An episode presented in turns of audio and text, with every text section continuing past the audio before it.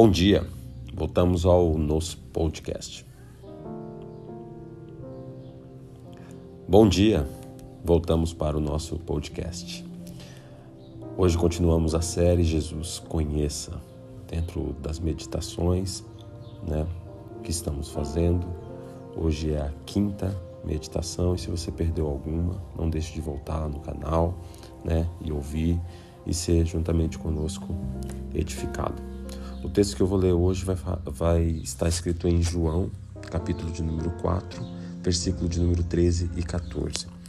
Jesus respondeu: Quem beber desta água terá sede outra vez, mas quem beber da água que eu lhe der nunca mais terá sede. Ao contrário, a água que eu lhe der se tornará nele uma fonte de água a jorrar para a vida eterna. Nós sabemos que a água é o bem mais precioso da humanidade. Há quem diga que a próxima grande guerra mundial se dará por conta do bem de valor inestimável que é a água. Hoje, o mundo é composto por cerca de 70% de água, sejam elas em estado líquido, sólido ou gasoso. Porém, estima-se que somente 2,5% dessa água é considerável potável. Da água depende tudo que vai desde a agricultura até os outros setores. Infelizmente, a falta dela pode causar um caos em qualquer cidade, por mais que ela seja plenamente desenvolvida. No corpo humano, esse elemento é tão importante que, por mais que possamos ficar até 50 dias sem ingerir alimentos, não é necessário mais que três dias para que possamos morrer por falta de água.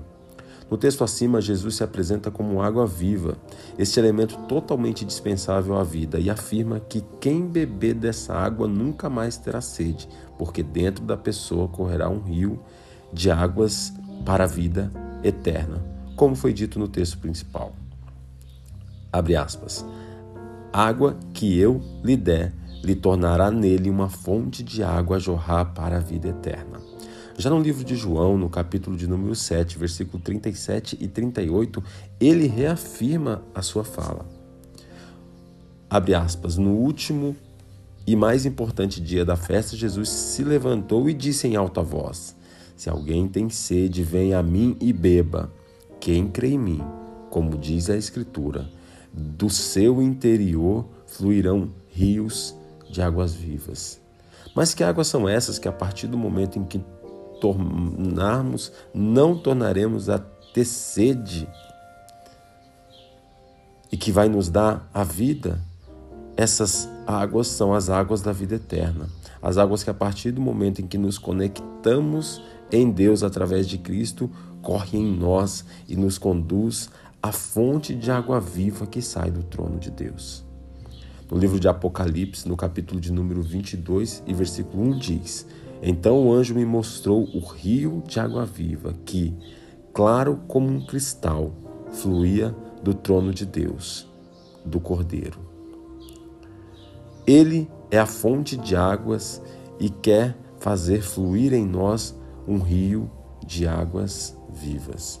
Que você tenha uma linda semana.